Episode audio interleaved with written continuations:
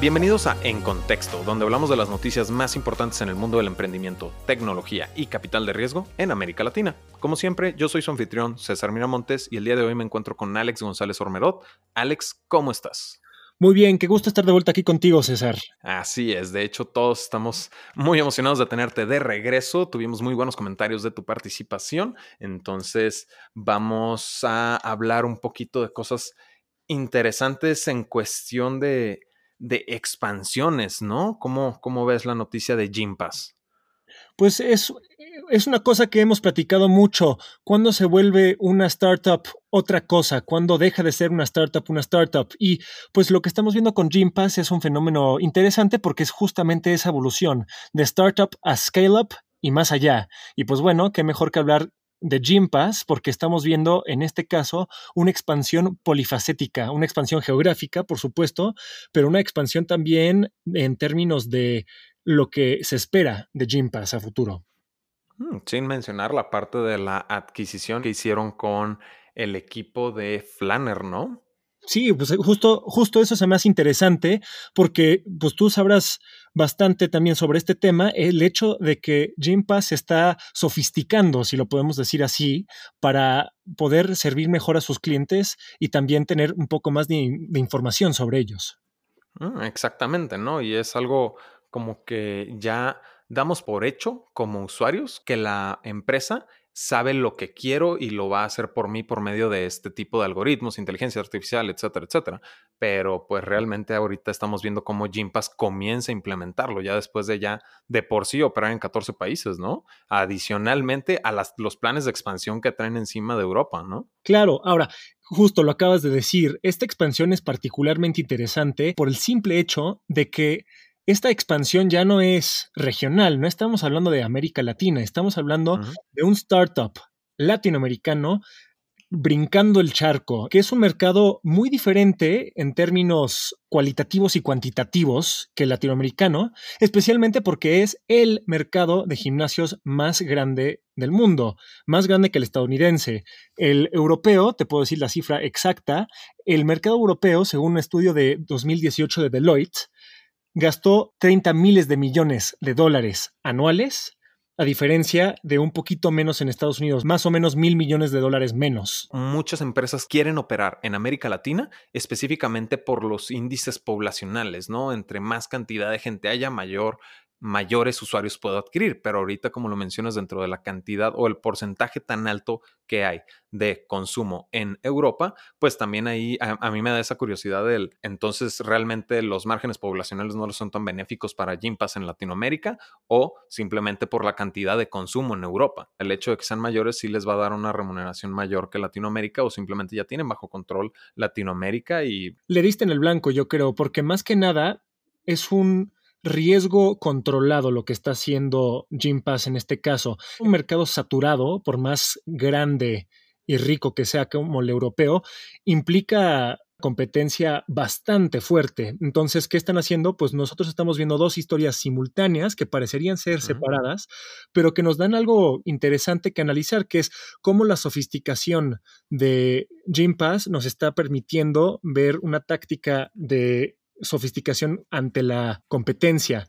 Empiezo yo tal vez platicando sobre el hecho de que están llegando a Irlanda. Irlanda pues tiene un régimen tributario generoso, digámoslo así. Por eso vemos a empresas como Ryanair basadas ahí por los bajos impuestos. Entonces podría ser una cosa de interés. Yo creo que también la compra de esta startup portuguesa da otro grado de sofisticación. No, y justo la parte de la sofisticación con adquirir a Flanner, que es esta startup portuguesa, pues realmente eh, hay, hay, dos factores, ¿no? Número uno, el que el conocimiento de inteligencia artificial que pueden implementar a favor de Gympass puede cubrir muchas áreas. Ahorita llego a esa parte. Pero también es una startup con conocimiento del mercado europeo hasta cierto punto que puede llegar a catalizar este mayor alcance por parte de Gimpa, sin mencionar la parte de, la inteligencia artificial, que como lo mencionaba antes, no es nada más para el usuario que, ah, sí, automáticamente la computadora ya va a saber lo que me gusta, que si bien es la intención de la inteligencia artificial, el poder lograr aprender, entender, analizar y finalmente entregar algo más específico para el usuario de una manera única, pues también no es nada más esto, porque Gympass maneja mucho que tienen un modelo tridimensional en el que involucran al usuario final, que es el consumidor de los gimnasios, de las clases de baile, boxeo, etcétera, etcétera. Tienen al mismo Gympass como el corporativo y también tienen a las empresas que también son sus, a final de cuentas, sus clientes, ¿no? Entonces, ahí el que la inteligencia artificial de Flanner funja para darles estos insights y datos que optimicen procesos, que optimicen todos estos protocolos que tengan para terminar proporcionando un mejor servicio, tanto va a ser bueno como para América Latina, como para esta introducción a Europa que tú platicas, ¿no? Exactamente, es un negocio redondo. Sí, compiten más, pero adoptan tecnologías con estas nuevas eh, adquisiciones que están haciendo que les van a servir muchísimo en Latinoamérica para seguir comiéndose un mercado que todavía pues les queda mucho por comer. Exactamente, ¿no? El día de hoy justo acaban de anunciar mismo en, la, en el LinkedIn de Flanner y en sus redes sociales esta adquisición por parte de, de que se van a estar uniendo. Todo el equipo de Flanner se va a ir a formar parte del equipo de Gympass como parte parte de esta, de esta implementación de inteligencia artificial dentro de la plataforma de Gympass para poder lograr justo el, ya sea tanto América Latina pulir el servicio que están dando, como el no fracasar brutalmente con el, en el mercado tan competido como lo mencionas, que es Europa, ¿no? Porque bien lo mencionas, mucho es el que más ha generado retribución dentro de la industria del, de gimnasios, dijiste, ¿verdad? Exactamente. Una cuestión interesante que por supuesto que hay que considerar es que el mundo globalizado de las especialmente las empresas disruptivas, pues no se limita a las regiones. Entonces, me será interesante a mí ver con cuáles empresas y corporativos se alía Gympass en Europa, porque por supuesto, ellos están aquí con WeWork, con Diageo, que pues son empresas globales que a final de cuentas también existen allá y por lo tanto se traducen bien allá. Esas alianzas podrían seguir existiendo allá. Lo interesante va a ser si pueden permear los mercados corporativos un poco más locales y particulares de Europa. Ese será el gran reto. Exactamente, porque también eh, creo que todavía no mencionamos esta alianza que también hizo Gympass con. ¿Me recuerdas el nombre de la startup? Sí, se llama Gym Plus, para confundirnos a todos, Gympass y Gym Plus. A final de cuentas, es una alianza con un actor local, lo cual facilita, por supuesto, bastante. Digo, Gympass llega ya con ocho locaciones, como dicen ellos, ya activadas. Entonces, desde el día uno ya están empezando a ver sus ganancias crecer. Realmente sí. Y digo, como siempre, necesitamos ver cómo va evolucionando las cosas. Definitivamente, si la competencia está fuerte, Gympass no es un amateur en esta cuestión de expansión. De nuevo, ya están operando en 14 países, ¿no? Entonces, es ver cómo va evolucionando ahí y ver si realmente esta toma de decisiones de adquirir tanto a Flanner como el ya entrar a un mercado más competido, ver los resultados que viene a traer, ¿no? Porque también Gympass, si bien tiene una trayectoria, está entrando en un mercado y en una geografía todavía más diferente que Brasil.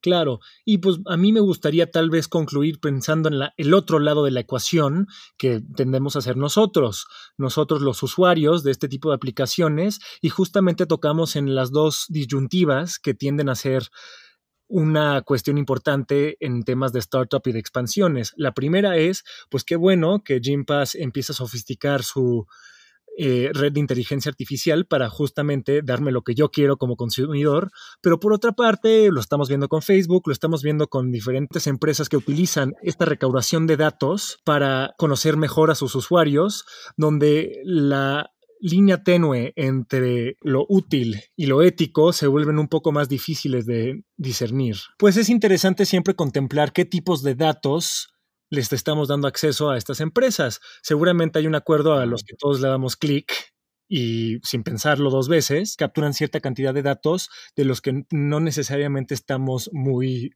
conscientes. Eso es muy, muy cierto, ¿no? Porque incluso, como lo acabamos de mencionar, el hecho de que Flanner ya conozca el mercado es porque ya ha operado dentro de la industria de, de viajes y experiencias dentro de las ciudades, etcétera. Y de nuevo, es información que ellos ya adquirieron, ¿no? Que a final de cuentas va a ser terminar siendo de uso para Gympass. Siento que también en ese sentido es útil que estemos hablando de Europa porque el gran laboratorio de la regulación de datos, grandes empresas como Google, Amazon y Facebook contra la Unión Europea tienden a ser ilustrativos para el resto del mundo.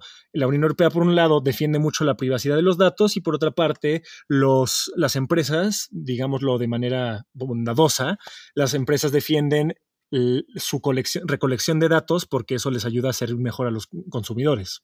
Y esa sería la noticia más importante del día de hoy en relación al mundo del emprendimiento, tecnología y capital de riesgo en América Latina. Como siempre, yo soy su anfitrión César Miramontes. Yo soy Alex González Ormerod. Y ahora sí estás en contexto.